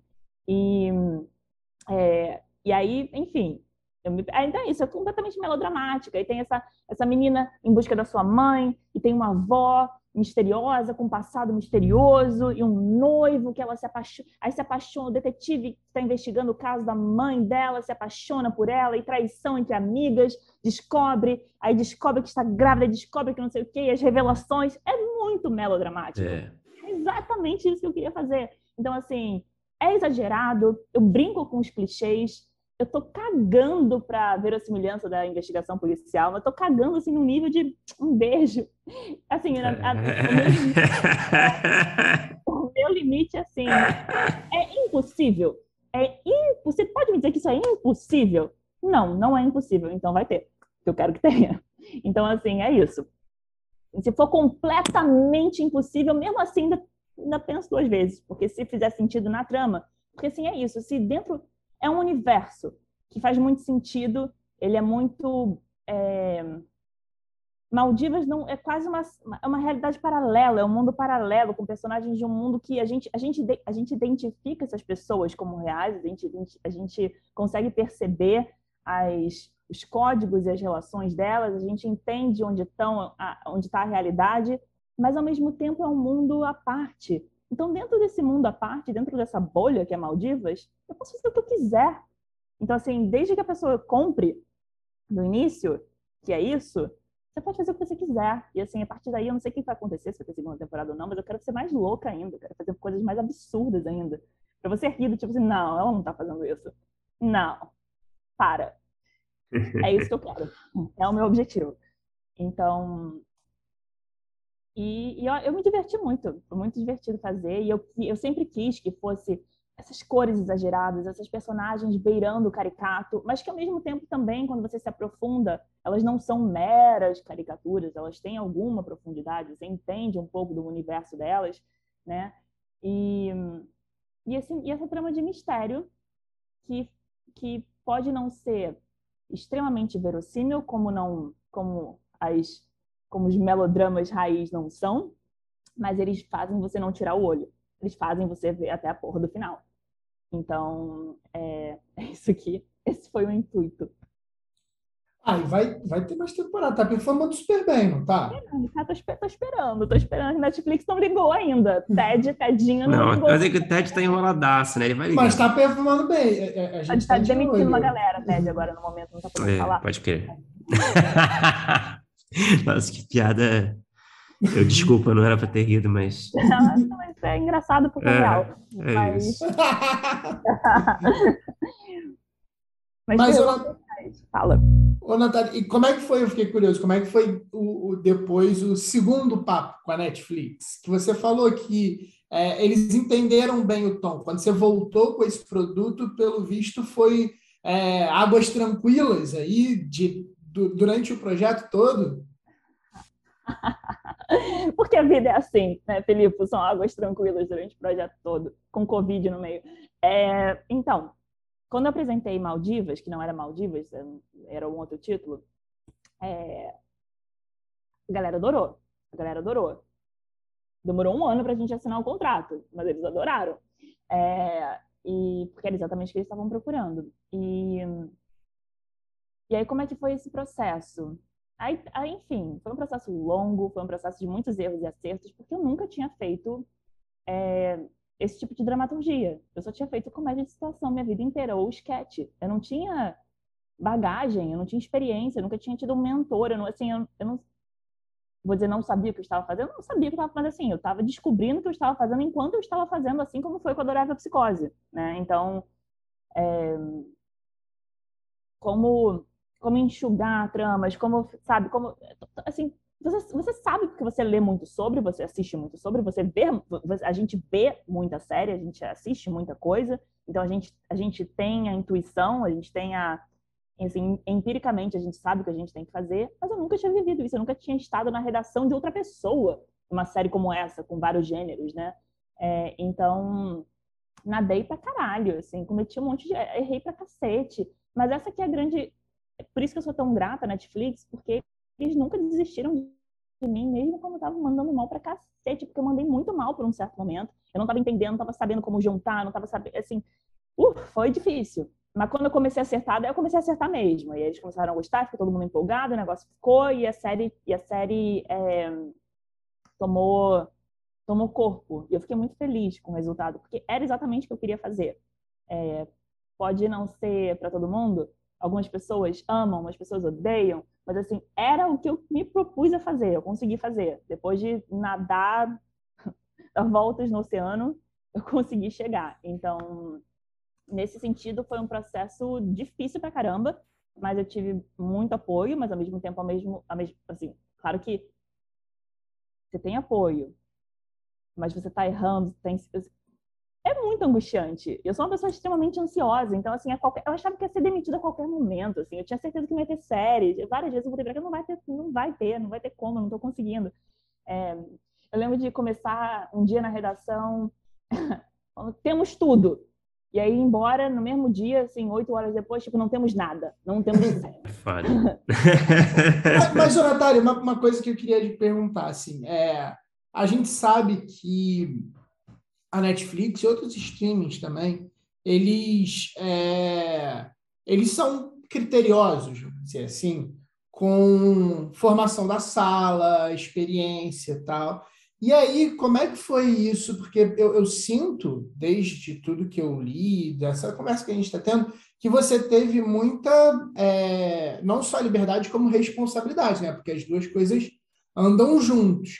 É, foi você que fez montagem de sala? É, é, você, pelo que eu vi, escreveu bastante, não ficou só como autora, é, sei lá, redatora final, pelo, pelo que eu, que eu dei uma olhada, você escreveu muito e tal. Como é que foi esse processo, ainda mais com a Netflix, que conhecidamente é um pouco rigorosa, às vezes é difícil trazer alguém para a sala, porque eles cobram certo tipo de experiência, coisas assim. Como é que foi esse processo também de, de conseguir e o que você teve de responsabilidade e, e, e coisa para criar, sabe? Eu, eu não consegui a redação que eu queria, porque na época estava todo mundo na Globo, todo mundo que eu queria estava na Globo, eu estava em outros projetos, estava nos seus projetos, sabe assim, as pessoas estavam ocupadas. Então eu consegui, eu fiz, a, a primeira redação foi uma versão, sabe, tá bom, vamos ver se vai funcionar. Né? São pessoas boas, mas não são as, não são as pessoas que eu acho que tem mais a ver para esse projeto. Não, não sei se é a combinação, mas sabe, não, mas vamos lá. Eles queriam uma redação. E não foi um desastre. Foi um total e completo, terrível desastre. Mas não por culpa de ninguém, é porque não funcionou. Aquele grupo de pessoas juntos não, não, não deu liga, né?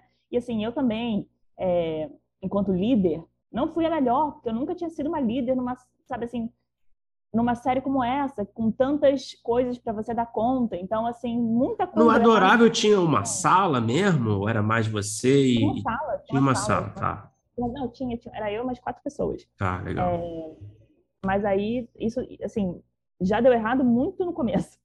Então, assim, a gente já. Aí, eu, aí a gente desfez a redação, ficou só uma pessoa, e entrou mais uma para ajudar a abrir os roteiros. Mas, assim, aí. É, foi um processo muito não ortodoxo, porque a gente foi experimentando várias coisas até ver o que dava certo.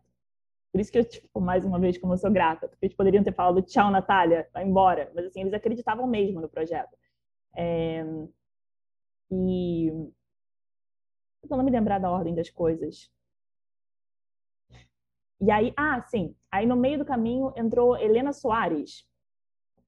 Entrou Helena Soares para dar uma vamos lá, vamos, vamos, vamos estruturar isso melhor. Ela ficou acho que uns três meses comigo, na fase de escaletas ainda, é, me ajudando a, a é isso, é, vamos, vamos formatar isso melhor, vamos, vamos tira o que não importa. E aí foi tirando um monte de coisa. Foi, assim, foi limpando todos os excessos, foi, a gente foi focando melhor no jeito de contar. Então, assim, ela, ela, ela foi, é isso, ela foi a mentora que eu nunca tive na vida. Ela, nesses três meses, ela me ajudou a, a botar a série nos eixos, porque tava um e que luxo, né? Que Helena... Que luxo. E aí, daí depois ela saiu e eu fui, e aí eu eu não, gente, faz muito tempo, vocês têm que entender. Não, tu imagina, agora é difícil, né? Lembrar do. 2019, 2000, sabe? 2019, é... 2020, eu nem lembro direito mais das coisas, mas enfim. É... Daí ela saiu, eu finalizei as escaletas e comecei a abrir roteiro, junto com os dois roteiristas que, que, que ficaram. É... Mas eu escrevi com eles, mas assim, os que não escrevi sozinho, eu também eu, eu, eu participei, né? pegando a partir do, do segundo tratamento, eu, eu fui muito ativa na, na, enfim, no desenvolvimento dos roteiros, né? na, na, na roteirização mesmo, porque eu sentia que era como porque foi tudo tão caótico, porque foi um processo que foi tão a gente passou por tantas etapas, era muito importante que tivesse unidade, sabe? Então, assim, era muito importante que eu tivesse ali presente, não, porque como a gente não teve isso no processo da redação, então, assim, é, eu não podia, eu tinha que estar bem de perto, né? Eu tinha que estar acompanhando de perto para realmente ter a minha voz ali, ter a, né, aquilo que o, o, projeto que a gente vendeu lá, que eu vendi lá, a gente, né? Eu e as minhas personalidades vendemos lá atrás, tinha que estar ali, eu queria, né, eu queria ver aquilo ali, porque uma coisa que eu fui sentindo também, até mesmo quando eu estava trabalhando com a Helena, que assim, me ajudou pra cacete. Mas eu sentia que em algum momento eu já não sabia mais que série que eu estava fazendo naquele ponto, sabe? Estou contando umas coisas que eu nem sei se eu podia estar contando. Mas enfim, vamos lá, Brasil. Joga aí pro mundo. Mas é, eu chegou, chegou um momento que eu não sabia nem mais que série que eu estava fazendo enquanto a gente estava escrevendo, porque é, no que ela foi estruturando as coisas e, é, e ela é muito a Helena ela é muito correta com, com a questão da estrutura ela é chamava ela de, como é que é? é structure Nazi. É, é tipo, é, é, é muito... É, pode crer. É, assim, assim, ela é by the book, né? É muito. Então, ela, tá, ela tinha que fazer isso naquele momento, porque ela entrou e estava o caos. Então, ela tinha que fazer isso. Mas, em algum momento daquele processo, eu me perdi de mim mesma e eu não sabia mais que série que eu estava fazendo. Eu olhava para aquilo e pensava, isso não sou eu. Então, assim, foi maravilhoso que ela tenha entrado. É, foi muito importante para o processo de desenvolvimento da série. Mas depois que ela saiu, eu consegui me reencontrar. Tipo, tá bom, deixa eu pegar isso aqui agora que tá limpo, tá tudo certo. Deixa eu voltar e entender de novo, tipo, como tornar isso meu novamente, porque eu não sei mais o que, que tô, né, sabe? Então, teve esse processo também de me perder, de me reencontrar enquanto estava fazendo a série. E aí, quando eu fui dar o último a última mexida nos, nos, nas escaletas, nas últimas versões das escaletas, eu fui tentando reencontrar a minha voz, né? E, e achar o que, que, tinha de meu, onde está o meu humor, onde é estão as minhas coisas, onde é que está a minha pegada, onde é que está a minha... E eu fui conseguindo reencontrar isso e quando a gente, a gente começou a abrir roteiro, eu já estava mais... Eu já tinha me reconectado com aquela série. E aí tudo começou a... Enfim, tudo come... aí, aí, aí reclicou e tudo começou a, a, a, a ser bom de novo. Mas fala. E é, engra... e é engraçado você falar isso, fazer até uma digressãozinha aqui, porque assim, é, é uma coisa que de certa forma imprime, assim, porque, é, beleza, é uma, forma, uma, uma série que de certa forma foi uma encomenda. A gente fala muito hoje em dia sobre essa coisa dos algoritmos e não sei o quê. E, e, eu, e é uma, uma coisa que eu acho, assim, que a gente já conversou aqui no podcast e que eu acho que a série tem de legal, e que você contando sobre isso, acho que talvez seja um pouco esse lugar, que, sei lá, é, hoje em dia eu vejo que é, é tem esse tipo de coisa que eu estava falando com você, que muitas vezes os streamings, eles, eles têm uma ingerência grande na montagem da sala, às vezes eles não querem saber muito bem é, se, as, se a pessoa X tem uma vivência Y para contar a história H, ela vê o currículo muito frio e diz: ah, Fulano já escreveu série. Ah, mas não importa se ele tem um longa indie que fala exatamente sobre o personagem. Não, não. Só escreveu um longa, não importa que esse personagem, eu vou trazer aqui o fulano de tal que escreveu cinco séries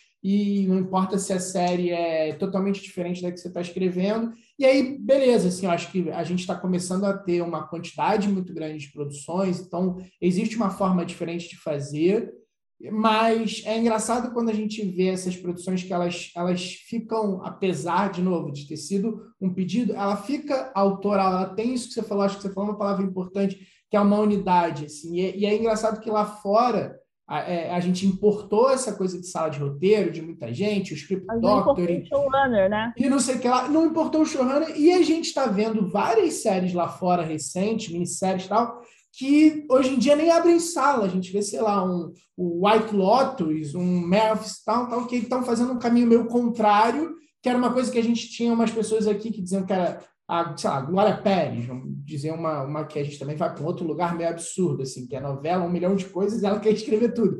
Mas que a gente talvez tivesse mais em determinado momento uma autoralidade e que a gente foi ficando meio pasteurizado para pegar um, um, estilo de fazer fora e que às vezes as séries me parece que elas ressentem um pouco disso de um de um sei lá um autor mais showrunner mais sei lá no seu caso tem um personagem teu na série, tem essa coisa da gente conseguir identificar é, o tom, a cara, a unidade mesmo. E acho eu, que às vezes a gente nisso. perde, eu, né? Eu ia chegar super nisso, porque, porque chegou ao ponto de que, assim, a gente conversou sobre isso, é, eu e Netflix, tipo, né, se tiver uma, uma próxima temporada, se quiser escrever sozinha, pode escrever sozinha, se, se quiser escrever com mais alguém, escreve, faz do seu jeito, faz como você quiser. E assim, eu sinto que também eu precisei passar por tudo que eu passei. Eu precisei fazer a sala de roteiro, eu precisei falhar miseravelmente na minha sala de roteiro, eu precisei que a Helena chegasse, eu precisei ter um mentor que eu nunca tive, né, uma mentora que eu nunca tive para me, né, me, me guiar, né, pelo por aqueles personagens e por aquela situação, né, por aquela série que eu tinha criado, mas eu não estava conseguindo é, estruturar. Eu precisei que a Helena também fosse embora para eu poder me reencontrar naquele material.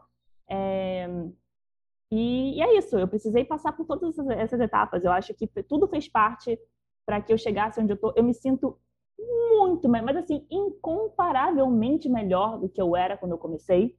E o que eu aprendi, porque você só aprende quando você toma no cu, assim, mas muito. Então, e, então eu, eu, como eu, quanto eu aprendi nessa série, é, só que eu acho que mesmo com todos esses desvios, mesmo com todas essas essas curvas loucas, esses, é, enfim, esses obstáculos.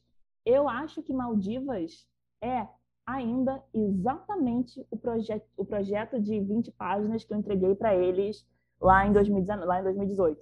É aquilo. A essência nunca. A, a essência está lá. As personagens estão lá, as personagens que eu apresentei, o tom tá lá, o tipo de comédia tá lá, o tipo de piada tá lá, o tom do, da, do mistério tá lá, o, a, a, como é que é, gente? O, o, melodrama, tá, tudo que tá lá naquele projeto, se você ler, você vai ver que tipo, é exatamente, traduziu. Então, eu consigo tranquilamente te dizer que Maldivas é uma série autoral, apesar de todos esses, esses passos que foram dados. Ela é uma série extremamente autoral. Tá muito quieto, Filipe. Eu não, agora. julgada por você nesse momento. Nem um pouco, nem um pouco. Achei ótimo. E, e é. inclusive, a digressão, é, é, eu acho que você falou melhor do que eu. É, ô Natália, uma coisa que eu, que eu gosto muito assim do Maldivas, né, que eu percebo com facilidade, que me chama a atenção, na verdade, é que é um melodrama muito engraçado, né? Que é uma coisa que, na minha opinião, é, a gente não faz muito, muito isso aqui. A gente não faz muito bem isso aqui. Um melodrama que eu acho realmente engraçado, com piadas boas, sabe? Com punches bons, assim, sabe? Mal comparando, sabe? É uma impressão que eu, que eu tinha ao assistir, por exemplo, um desses anos da vida, vai, que é um melodramaço, mas que é super engraçado, né? Que você vê, puta, que cena, que piada foda, né? De gente de comédia, sabe? E isso é uma qualidade que eu vejo no Maldivas. Eu acho que os melodramas que a gente faz aqui por tradição, o forte, a comédia não é o forte ali, sabe? E aí, é, a partir disso, eu queria te perguntar, você sendo uma pessoa da comédia também, quanto da sua escrita de comédia, mais especificamente, é intuitiva, que você sente que é intuitiva, e quanto que é uma escrita de comédia técnica, é pensando de forma racional, pensando naquela coisa de inversão de expectativa, de sei lá o quê, de é, você consegue fazer uma ter uma é, opinião sobre isso? Já parou para pensar? 90%, intuitiva, 10% calculada. É, o que eu faço geralmente é intuit intuitivamente eu vou escrevendo as piadas e depois eu volto para calcular para ver o que está funcionando, o que, que não está funcionando, o que, que posso fazer para melhorar. Mas 90% é intuitivo. É o famoso, é, como é que é? Escrever tomando vinho e, e, e revisar tomando café, né? É, tipo isso. Queria muito ser assim. Eu vou escrevendo e revisando, porque eu, não tenho, eu sou muito ansiosa. Mas, mas é. assim, mas, eu, mas, quando, mas quando eu penso numa coisa, uma situação engraçada, é, eu não fico calculando. Eu, eu, tá, vamos, vamos, vamos desenvolver essa situação engraçada, depois a gente entende a matemática disso pra, e a gente vai acertando para ficar. E você acha que tem que ser assim para funcionar melhor? Assim? Eu acho que tem que ter porra nenhuma, o que, que eu acho? ah, para você funciona assim. Para mim funciona assim, é. Mas sabe uma coisa que é engraçada, até sobre a última coisa que a gente conversou, até para ter esse tom que o Bruno está falando, também acho que foi importante você também estar tá tão é, por dentro de tudo, porque assim, eu noto é, que quando, por exemplo, nesse momento aí que a Helena chega para enxugar as coisas, eu fico sempre com a impressão que quando é, é vai se pensar em enxugar, a primeira coisa que é, sofre. Isso é só a piada. piada. Essa piada não leva a lugar nenhum. É claro a, primeira, a primeira coisa que sofre, ah, tá funcionando aqui a investigação. Isso é muito engraçado, a coisa que você é, falou é, logo é. no início nossa, a investigação tem que estar não sei o que, não sei o que lá, isso aqui está furando, não sei o que, não sei o que. Então vamos cortar a piada, vamos cortar o humor. É, é o primeiro, a primeira coisa que cai, né? Eu tive brigas com ela. Eu tive, assim, eu tenho um, um, um respeito profundo por ela e gratidão também por ela ter entrado nesse momento que estava precisando da ajuda. É, mas a gente teve brigas, assim, do tipo, ela, isso não é bom. Não é bom para quem, Helena? Para o meu público é bom, pode não ser bom para você, mas para o meu público vai funcionar. Tá bom. É, que engraçado. Tá bom. Tá bom. tá bom. Então, é, então, piadas é uma, é, é, uma dessas discussões que a gente teve, tipo assim, sabe? Mas para que essa cena? Porque é engraçada. Mas, mas é engraçada. As pessoas querem também rir, elas querem rir, tudo bem. Eu entendo que assim é mais conveniente, é, é, é mais legal se a cena engraçada estiver dentro da, né, do... A cena engraçada tem que mover a trama para frente, sim, assim, idealmente. Mas às vezes a cena engraçada é só uma cena engraçada e tá tudo bem também. Tá tudo bem também. Na minha opinião. Então, como eu estava falando, conversando com alguém sobre um projeto, a primeira coisa que, que, que fizeram, vamos ajeitar aqui é, o roteiro no que precisa ser o drama funcionar aqui. O projeto era um projeto que era muito engraçado, e aí, por conta dessa, a gente tem que ajeitar um drama. Hoje em dia está muito difícil de se voltar ao humor que o projeto precisa ter. E aí, uma das coisas que eu fico é, poxa, galera, é, e, e, é que, e por que, que a gente está indo para situações tão rocambolescas se a gente está falando de uma comédia? Por que, que o, o, o degrau não pode ser um pouquinho menor e a coisa ser um pouco mais farsesca? Nada contra o rocambole, eu acho o rocambole ótimo, mas ele pode ser engraçado também, pode sim, ser Sim, sim, e, e, e, já que você está numa, já que você tá numa comédia, você vai ter uma trama rocambolesca, aproveita, sabe? Ao invés de, de dificultar e, e, muito assim, aí acaba que fica é, essa, esse, esse, projeto que eu vi falar acaba que fica muito, é, muito sério quando pode ser mais leve, porque em determinado momento, e ele era um projeto que, que era um projeto que era, tinha muito mais humor, porque em determinado momento falaram, não, vamos segurar aqui e sei lá, é, tem, existem processos e processos, mas foi uma, uma das coisas que chamou a atenção, que eu notei que, como foi a dificuldade depois de voltar atrás, e aí talvez não tenha essa pessoa que tem esse pulso firme de, do humor ali, de defender pra caramba, e, e, e, é, e, é, difícil de voltar. Isso que eu acho que. É, isso. É assim, e assim, não tem problema se você muda, se você vai mudando a rota e você vai encontrando o que realmente deveria ser o seu programa, a sua série. Aí tudo bem. Mas se você vai tomando esses outros rumos, você vai se distanciando do que era proposta e não tá ficando melhor do que era proposta, aí eu acho que é um porque assim, aí você tá o que que você tá, aí que que você está fazendo, entendeu? O que, que, que é? O que, que é isso que você está fazendo? E foi isso um pouco que eu senti com Maldivas nesse momento, entendeu? É, quando né, nesse estágio, eu, tipo, eu não sei, eu não sei mais o que, que é isso. Eu preciso olhar essas escaletas, eu preciso revisitá-las. Eu preciso reencontrar. Eu preciso me reencontrar aqui, eu preciso reencontrar o que série é essa. Então, eu acho que é mais ou menos isso que você está me contando, né? É, você chegou num ponto nesse projeto que você não reconhece mais o projeto que está fazendo.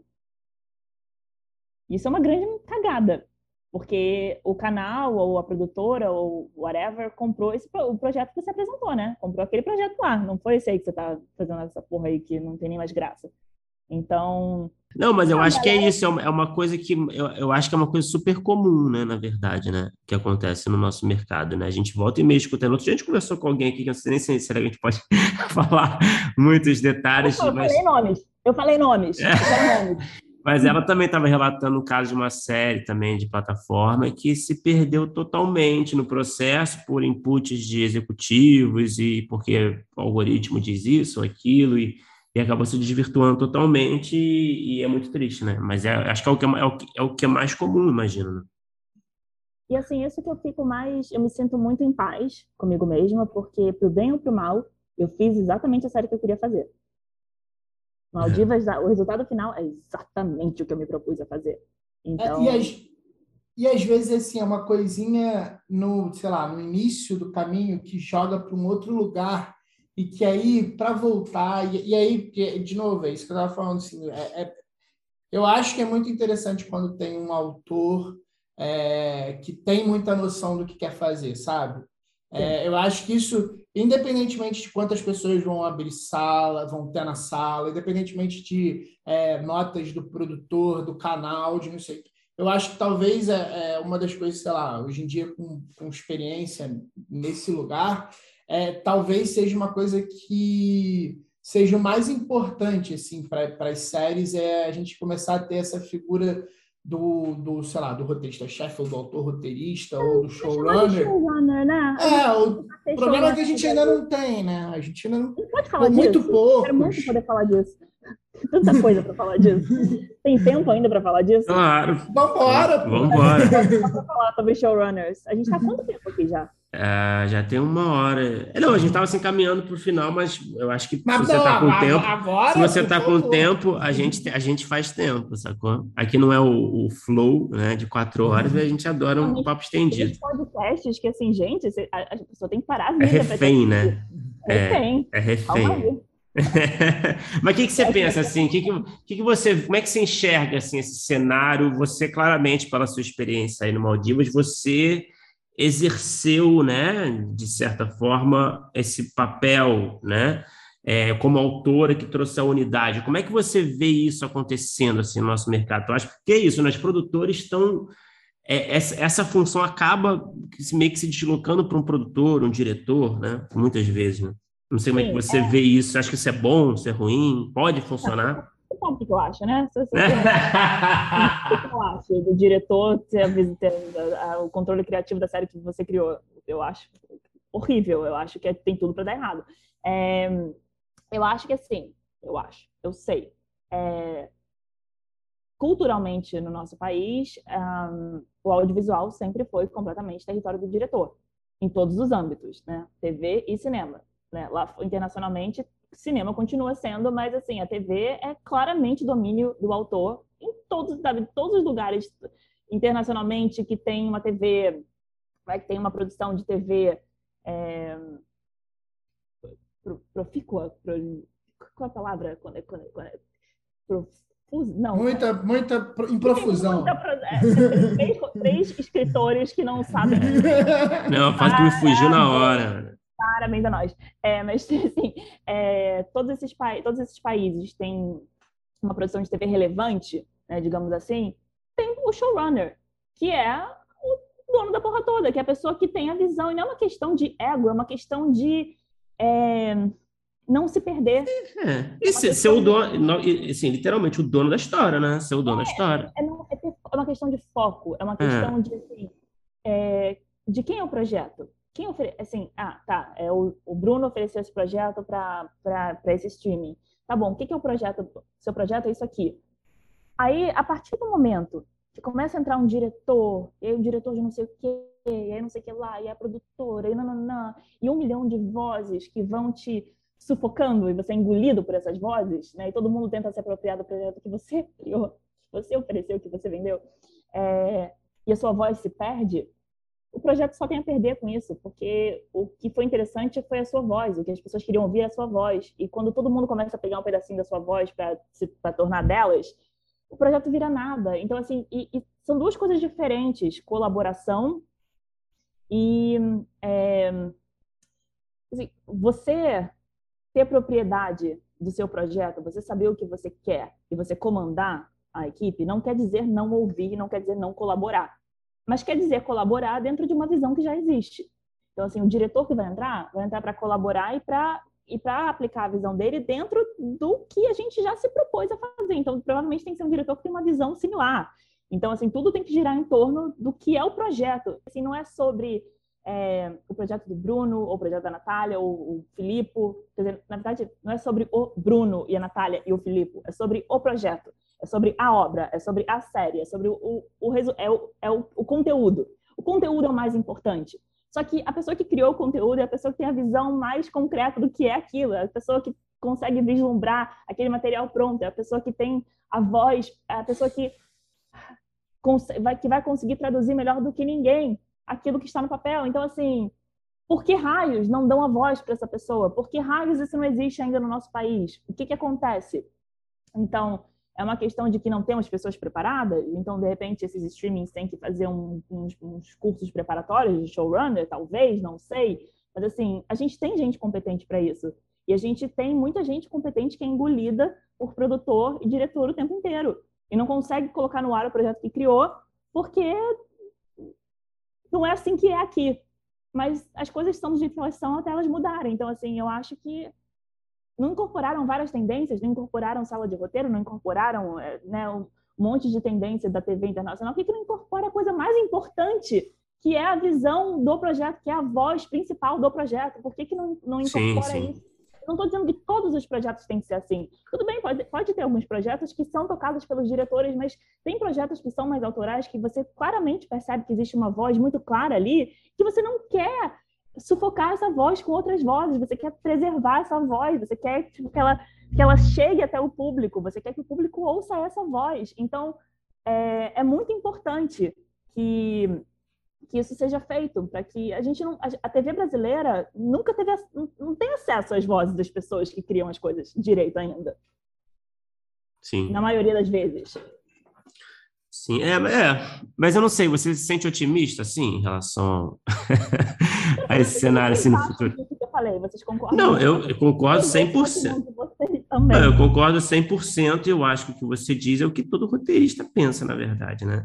É, poucos têm a coragem de dizer, talvez, não sei, né? Eu estava vendo outro dia lá uma mesa lá na, no Rio 2C sobre esse assunto que é claro que, pô, você está do lado lá da, de executivos ali chefões né, do mercado e você fica, né? A galera fica meio assim, né? Nem todo mundo fala o que pensa.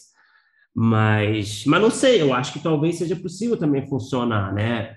É, quando não é assim. Mas eu, eu não sei, eu acho que cada caso é um caso, eu acho que depende muito do projeto. É isso que você está falando. Depende muito do, do uhum. tipo de projeto e claramente tem uma voz que guia, tem uma, um olhar né, que guia o projeto e tem que respeitar isso. Então, acho que eu concordo 100% com o que você fala tem que ouvir coisas do tipo assim, então, Natália, é... porque assim, o diretor, o roteirista, quando ele termina os roteiros e entrega para o diretor, cabe ao diretor interpretar aqueles roteiros que o roteirista entregou. Então, assim, se o trabalho acaba, meu trabalho começa. Tipo, ah, tá, mas não, não, deixa eu te explicar, eu sou produtora executiva também. Então, vou estar até o final, desculpa. Foi. É, então, assim, eu, eu queria que é, a gente não tivesse que brigar pelo nosso espaço, sabe? Porque eu vou brigar, vou brigar todas as vezes. Todas as vezes. Eu sou um pesadelo. Se você não me der o que eu quero, o que eu mereço, eu vou ser um é pesadelo. É eu, vou, eu tô cagando porque você pensa de mim. Eu não vou deixar a minha série ao, ao ar de outro jeito que não seja o meu jeito, mesmo que o meu jeito não seja o certo, mas eu prefiro errar os meus erros do que errar os seus erros. Então, é, desde que o canal esteja na mesma página, porque é o canal que está pagando, afinal de contas, não é mesmo? É, eu, vou, eu vou brigar muito, mas eu queria que não fosse assim, eu queria que não precisasse ser assim. Eu queria que a gente tivesse oficialmente esse lugar no nosso mercado, que não existe, eu espero que exista. Eu é, mas eu acho, mas eu acho também, desculpa, só para complementar, eu acho também que eu sinto que o que você está falando é muito importante, porque eu acho que quando alguém que fez um projeto que deu certo, vai, digamos assim, né? Essas palavras são meio escrotas, mas um projeto que funcionou e está disposto a lutar essas lutas, sabe? E não, e não tipo, ah, também tô bem aqui, né? Eu tô, vou deixar para, né? Deixar rolar. Eu acho que isso que é importante você tá fazendo, sabe? Eu acho que você está num lugar que eu acho que você pode dizer isso com uma legitimidade muito grande, com um lugar de fala foda e incentivar o mercado a mudar, sabe? Então, é, enfim, isso é só um, um, comentário. Mas eu fico feliz de escutar isso, assim, sabe? É muito, é, é, é muito injusto, assim, eu vejo muita gente passando por isso e assim, chateado, tipo assim, você assistiu minha série, pô, mas não era nada disso. É tipo. O produtor, tipo, só, só, só, um comentário adicional, assim, não sei se vocês concordam também. Eu acho que, no fundo, o produtor não confia muito no roteirista, né? O canal não confia muito. Eu acho que, eu não sei, o roteirista me parece um lado fraco em todos os sentidos, né? Eu não sei, não, não sei se o que o Felipe, o Felipe tá fazendo cara feia, mas eu sinto que o, o, o roteirista, sei lá, não transmite muito muita confiança, capacidade talvez de dar o conta do serviço necessário, não sei, não, não sei o que o Filipe pensa, até trabalhando na produtora, não sei. Ah, eu, eu não, não sei se é o produtor, não, cara. É, é Plataforma, assim, sim, sim. Não, é que eu acho que tem, eu acho que tem muita, muita coisa nessa equação. Eu acho que também depende do projeto, acho que tem projetos e projetos. É, eu acho que, no fundo, todo mundo está querendo que as coisas deem certo. Acho que também tem isso, não é um contra os outros, sabe?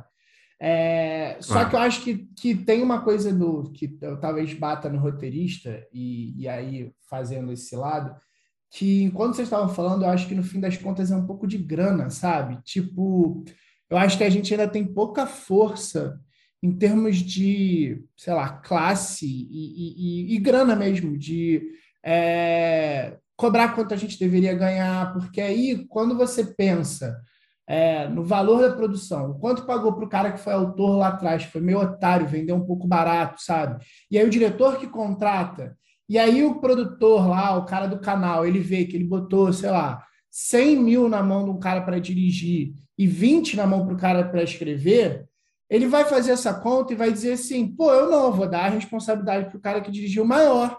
Então, acho que tem várias coisas aí, várias coisas, e uma delas também eu acho que é essa que a gente devia estar tá ganhando mais, a gente devia estar tá brigando mais, a gente devia ter várias, várias coisas. E, e aí, assim, é, eu acho que é, esses canais gringos, eles chegam, e acho isso muito engraçado também, porque é isso, eles chegam querendo fazer diversas modificações, e que eu acho que várias delas são válidas, mas não querem fazer outras, porque também, é, em termos de responsabilidade, é, na hora do executivo, de não sei o quê, para quem está botando a cara é jogo, né? Você começa a dividir muito, evaporar a responsabilidade, é, acaba que não fica na mão de ninguém. Então, o produtor lá que banca o roteirista, que se bancou, que não sei o que, que não sei o que lá, ele vai ficando com medo, porque quanto mais você vai evaporando, mais isso imprime na tela. Eu acho que tem séries que elas claramente, às vezes, você vê um, um, um, caminho que é muito claro e muito bom, e aí, sei lá, você vê um outro que parece que está perdido, tem um personagem ali que tem maior cara de que produtor que mandou colocar, ou que uma coisa que não está batendo, um núcleo inteiro, às vezes, que eu fico com uma mega impressão. Algumas vezes a gente sabe, porque a gente tem um podcast, a gente conversa com algumas pessoas, a gente sabe exatamente o que aconteceu e a gente nota que é, ah, foi por causa disso e disso daquilo. É... E aí a gente às vezes vê a coisa dar certo também. Então, assim, eu acho que é muito complexo, em vários sentidos, inclusive nesse. É, de começar errado, de pagar errado, de confiar pouco, de ter medo até do próprio cargo. Então, acho que passa por muita coisa errada. Mas, por outro lado, a gente está fazendo muita coisa, né? Eu acho que é um, tem uma coisa legal. A gente está fazendo uma quantidade de séries hoje em dia muito maiores do que a gente fez na nossa história inteira é, em lugares diferentes. Então, acho que, que aos poucos, é, os, os, os, melhores, as melhores formas, a gente está vivendo um período muito louco, a gente está vivendo uma corrida do ouro dos streaming. É, eu vejo coisas que assim são mais é, é, tristes do que o fato de não estar tá na mão do autor. Eu vejo coisas assim, ah, se tiver um influenciador, a gente já falou isso bastante aqui no podcast, se tiver um influenciador X, vem cocô no texto que não importa se o influenciador X quer fazer. E aí é mais louco, porque a gente não está falando de diretor, a gente não está falando de roteirista, a gente está falando de um cara que tem 50 milhões de pessoas seguindo ele. O cara tem carta branca no canal. E isso é muito louco também, porque a gente ainda está no momento que as pessoas estão querendo, de qualquer forma, arrumar gente para assinar os streamings, sabe? Então, eu acho que isso tende a melhorar. Eu acho que tem muita coisa que talvez melhore, outras que não. Eu acho que os exemplos é, do que vai dando certo vão ficando. E eu, pessoalmente, por exemplo, no caso de Maldivas, eu repito aqui, eu acho que essa sua forma de trabalhar imprimiu e faz um diferencial bom para a série. Então, é, é, é, acho que a gente vai precisar ter outros casos como esses para começar a ter. Porque é isso, eu não, não, não sinto que seja um, um, inimigo do outro. Eu acho que, que, são uma série de fatores, uma série de pessoas com pouco culhão, às vezes, que acaba levando a isso, sabe? Falou bonito, Filipe. Falei bonito. Foi, cara. esse, esse, a Natália está despertando uh, tudo que a gente né, não fala no ar. quantidade de coisas que eu falei proibidonas aqui para vocês, eu só falo porque eu sei que sou roteirista que vai ouvir mesmo, então tá tudo certo. Mas, ô, Natália, é, putz, que papo bom, cara. Vamos, a gente tem um bloco final que a gente faz as mesmas perguntas para todo mundo, tá? Faça. Então, Pode vamos fazer. lá. É, qual é o melhor roteiro que você já escreveu? Pode ter sido produzido, pode não ter sido produzido, pode ser um episódio, pode ser uma série, pode ser um longa, qualquer coisa que você escreveu que você tem muito orgulho? Ai, gente, que difícil. O melhor roteiro que eu já escrevi, ele ainda não foi produzido, ele ainda nem está sendo, nem tá sendo oficialmente desenvolvido ainda. Eu estou escrevendo sozinha. É, é uma série e é, é, é, assim, eu gosto de tudo que eu escrevi, tá? Eu não tenho vergonha de nada que eu já de nada que eu fiz, tirando o Zorro Total. Mas mesmo, assim, mesmo assim, eu tenho, assim, foi fez parte da minha formação enquanto profissional, então também não tenho vergonha. Mas é, essa série é diferente, ela é especial, ela é uma evolução, sabe? Ela mostra uma evolução pessoal, ela mostra uma evolução profissional. É uma série mais simples, ela não é megalomaníaca como Maldivas, mas ela mostra um crescimento muito claro, como tanto pessoal quanto profissional, parece o Faustão falando, né? É, mas é uma série que eu tenho muito orgulho. Eu não sei o que vai acontecer com ela, porque ela não, não é tão comercial quanto as outras. Mas é a série que eu tenho mais orgulho. Eu espero que saia. Se sair, eu volto aqui e falo sobre ela. Porra, com certeza. E, bom, é, é melhor a gente não perguntar muito, muito mais, sei lá, né? Vamos deixar ainda um mistério é, sobre essa série. Mas qual é o pior roteiro que você já escreveu? Pode não ter sido produzido também. Você falou, acabou de falar que não tem vergonha de nada. Não, eu que... acho que as piores coisas que eu escrevi. É, peraí, deixa eu pensar. Piores roteiros que eu já escrevi. Ah, alguma coisa lá atrás, sei lá, na faculdade, sei lá, vale tudo. Piores coisas. Eu escrevi muita coisa que eu odeio, mas assim, eu sempre tenho um jeito de melhorar e fazer funcionar. Tem alguma assim. sketch do Zorra que foi assim. É... Várias que eu odeio. que vem à mente, assim, que eu fiquei curioso tem nenhum sketch do Zorra que eu escrevi, eu falo, porra, essa aí, galera, essa é a sketch. Não, nenhuma. Então, acho que tudo que eu produzi na época que eu trabalhei no Zorra Total junto e colocar nessa resposta, eu aceito. Sim. Tem coisas que eu já escrevi que eu já pensei, hum, Natália, sério? Talvez não, talvez não um roteiro inteiro, mas assim, alguma piada, alguma cena que eu vou rever anos depois, eu penso, ui, sério? puta merda. Então, mesmo em coisas que eu gosto, tipo, mesmo na Adorável Psicose, mesmo. É, até mesmo Maldivas, sabe? Assim, vão ter coisas que eu vou olhar um tempo depois e vou pensar, porra, por quê? Porque assim, a gente muda, né? E, assim, a gente, o momento em que a gente estava quando a gente escreveu era outro. Mas não tem um roteiro que seja a vergonha da minha vida por enquanto, não. Por enquanto. Temos, temos, temos chance ainda disso acontecer. Entendo. Natália, o que, que você assistiu? Pode ser nacional, estrangeiro, qualquer formato. Pode ser sério, pode ser longa, pode ser qualquer formato. Quando terminou, você pensou, pô, eu queria ter escrito isso. Fleabag. A segunda temporada de Fleabag. Com certeza. Que é o tipo de coisa que eu... Que, que é, assim, não, não me, não me surpreendo muito com essa coisas que você assiste que você pensa assim, tipo, tipo, ah, sei lá, Breaking Bad. Você pensa, caralho, que foda. Mas eu jamais escrevi queria porque não é o meu estilo. Então, assim, eu não tenho como almejar escrever esse tipo de série porque é totalmente fora do meu escopo. Mas Fleabag, eu penso, porra, gênio. a segunda temporada é tipo uma obra de arte. E para terminar, Natália, acho que talvez você tenha respondido já, enfim, fica à vontade para compartilhar quanto você quiser. Qual é o projeto que está no topo, pessoal, assim, está no topo da sua lista de desejos, que você sonha em vê-lo realizado nas telas, seja no cinema, no streaming? É, seria essa, essa série que você está escrevendo? É, eu tenho vontade de fazer uma versão de Adorável Psicose que seja mais madura, que seja mais realista, que seja é, assim, menos. Que, que, que, não seja sitcom, né? Que seja uma versão de Adorável Psicose adulta na vida real, numa dramédia, sabe? Numa, numa série que é mais aterrada. Aquelas séries mais. Sabe? Sim. Sabe? É que você não sabe se é pra rir ou se é pra chorar, sabe? Esse tipo de série. Tipo assim, o que, que eu tô fazendo aqui? O que, que ela quer fazer comigo? É engraçado essa série ou ela não é? sei, sei, sei, sei, sei, sei, sei. Sabe, tipo de série que tá tendo muito?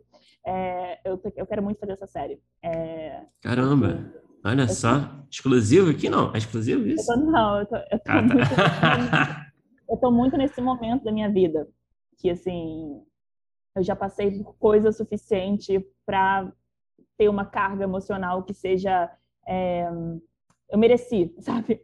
Eu posso falar sobre certos assuntos, porque eu já vivi eles. Tipo, quando a gente é novo, a gente fala sobre assuntos muito complexos, tipo, é muito, é muito pretencioso, porque, caralho, a gente tem 20 e poucos anos, o que, a gente sabe da vida? Mas, assim, eu tô com 37, eu já vivi muita coisa. Então, assim, eu, eu, eu posso fazer uma série que tenha uma, uma carga de, de drama e de emoção e de, e de realidade que, que, que não deixe de ser engraçada, porque né, vai ser sempre o viés que eu vou, que eu vou tomar, mas que eu não sei nem onde eu vou chegar com essa frase. Sabe quando você começa uma frase, você não, eu não sei onde eu vou terminar. Ah, Michael Scott falou isso já, Michael Scott falou isso. Sim, é isso, assim, eu quero fazer, eu quero fazer essa série. É... E eu acho que vai ser uma das coisas mais legais que eu já escrevi. Mas ela não é comercial, então eu não sei qual é o momento estratégico para tentar vendê-la. Mas um dia, um dia a gente fala sobre ela. vamos sim, Natália. Pô, obrigadão por falar com a gente. Eba, igualmente, adorei. Adorei, Bruno Filipe, me chamem novamente, tá? Não, não esperem mais. Quantos anos tem esse podcast? 25? É. Tanto tempo para me chamarem de novo. É. Vai deixar, cara, vai deixar. Pô, obrigadão.